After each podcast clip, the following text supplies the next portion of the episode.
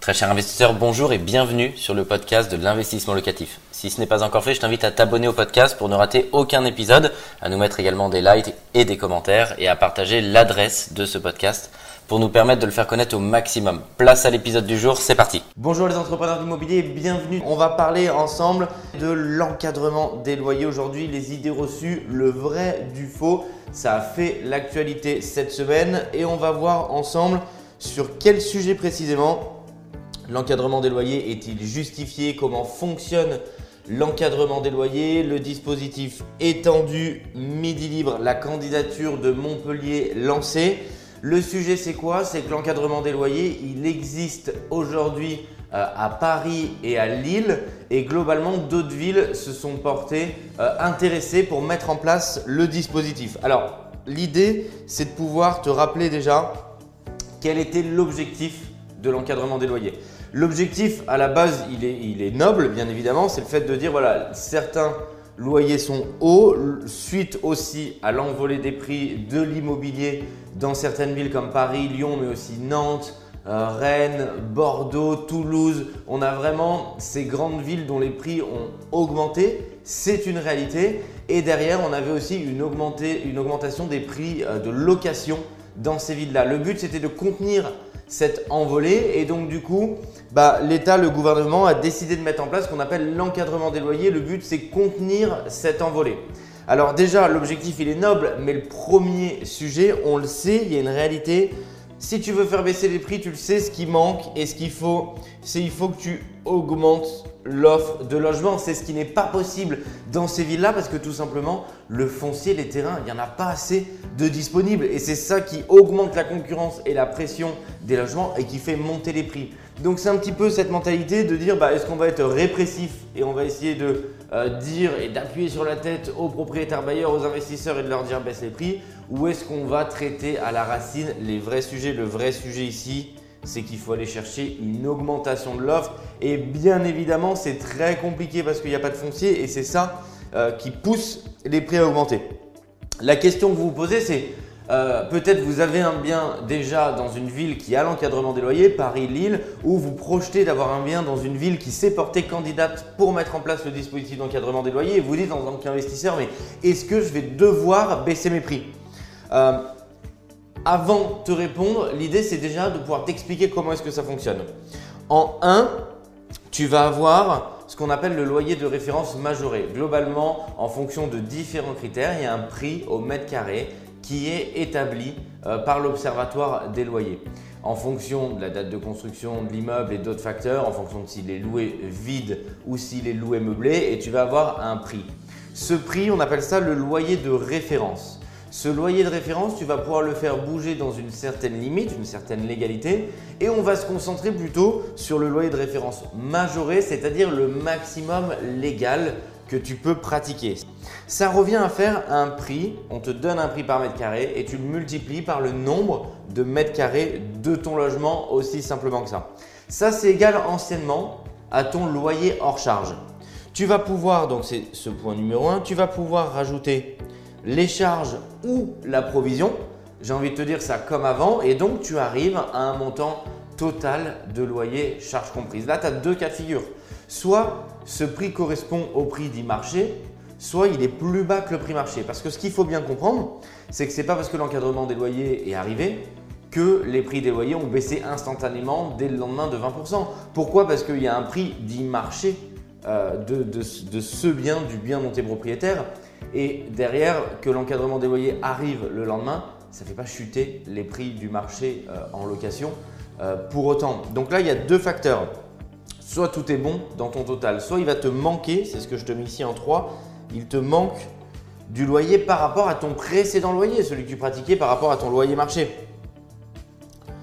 Le législateur, donc c'est pas moi dans mon coin qui ai décidé de te faire cette présentation, je t'ai analysé euh, la loi et comment est-ce qu'il faut ensuite contractualiser le bail en respectant bien évidemment la loi toujours. Puisque tu ne peux pas avoir un investissement locatif rentable, quelque chose de pérenne, si tu ne respectes pas la loi. On va toujours ici prôner bien évidemment de faire les choses extrêmement carrées et correctes.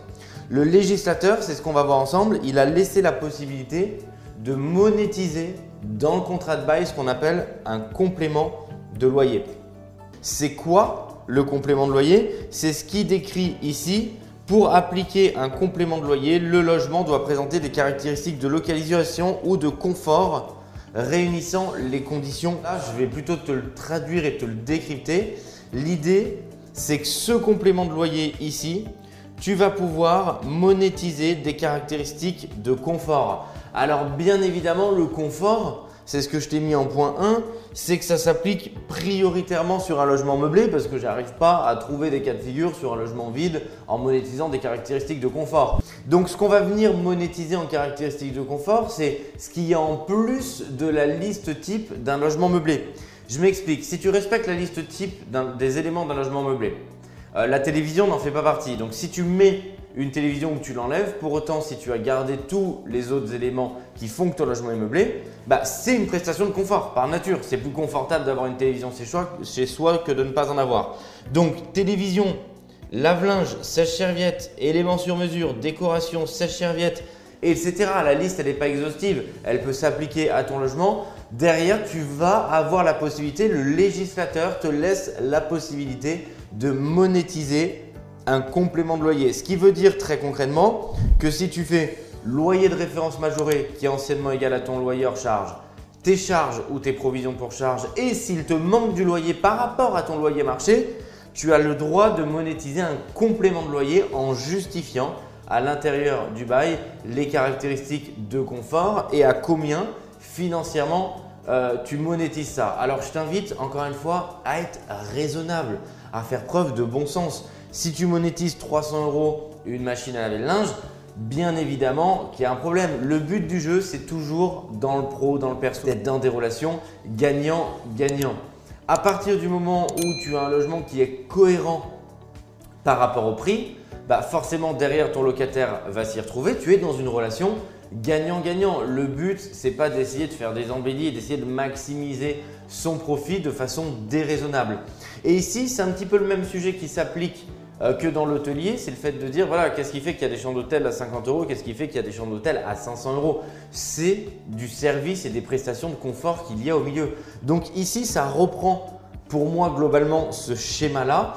Et donc, le raisonnement qu'il faut avoir, un petit peu comme la location saisonnière, c'est que ce marché de la location immobilière, il s'est professionnalisé. On ne peut plus jeter un appartement, jeter un prix en se disant voilà, un investisseur qui débuterait, qui mettrait en, location son appartement, qui essaye de maximiser son profit, il le, il le diffuse et il voit ce que ça donne. L'idée, Ici, c'est vraiment de professionnaliser à la fois ton bien en amont, puisqu'il faut qu'il ait des caractéristiques de confort pour que ce soit cohérent en termes de prix, et il faut aussi professionnaliser bah, juridiquement et administrativement la contractualisation du bail. On t'invitera toujours bien évidemment à avoir un bien qui est cohérent par rapport à son marché. Ce qu'il faut bien comprendre, c'est qu'à Paris, sur l'encadrement des loyers, on a du recul puisqu'on a vécu avec deux ans avec l'encadrement des loyers, puis il avait disparu parce que administrativement il avait été retoqué, ensuite il est revenu depuis environ deux ans. Euh, et si tu t'intéresses à, l'actualité sur ce sujet, c'est ce qu'on fait en ce moment quand on le décrypte, bah, on voit quoi? On voit qu'à Paris, c'est pas un gros succès l'encadrement des loyers. Alors, j'ai ni du plaisir ni un non-plaisir à dire est-ce que c'est un succès, est-ce que c'est une réussite, est-ce que c'est un échec. Le sujet, c'est juste un constat. C'est le fait de dire à Paris, depuis l'encadrement des loyers, il n'y a pas eu une chute des prix pour plein de raisons. C'est le fait de dire qu'il n'y a pas de contrôle. Aujourd'hui, le contrôle, il est effectué globalement par le locataire, puisque derrière, il n'y a pas un organisme de contrôle qui va venir contrôler les baux. C'est le premier sujet. Le deuxième sujet, encore une fois, c'est que le législateur, il a laissé la possibilité de mettre ce complément de loyer, mais qui est une bonne chose, puisqu'on se rend bien évidemment compte que ce n'est pas le même prix si on a un logement qui est vétuste habitable, hein, qui n'est pas insalubre, mais en tout cas bon, qui est un petit peu dans son jus, on se comprend, il y a eu plusieurs passages de locataires, et un bien qui est complètement refait à neuf. C'est pas la même chose si un logement a un lave-linge, un sèche-linge, un, sèche un lave-vaisselle, une télévision écran plat, et s'il n'en a pas. Donc on, on se rend bien compte des disparités, et donc cette disparité de service et de confort, elle se retrouve dans le prix.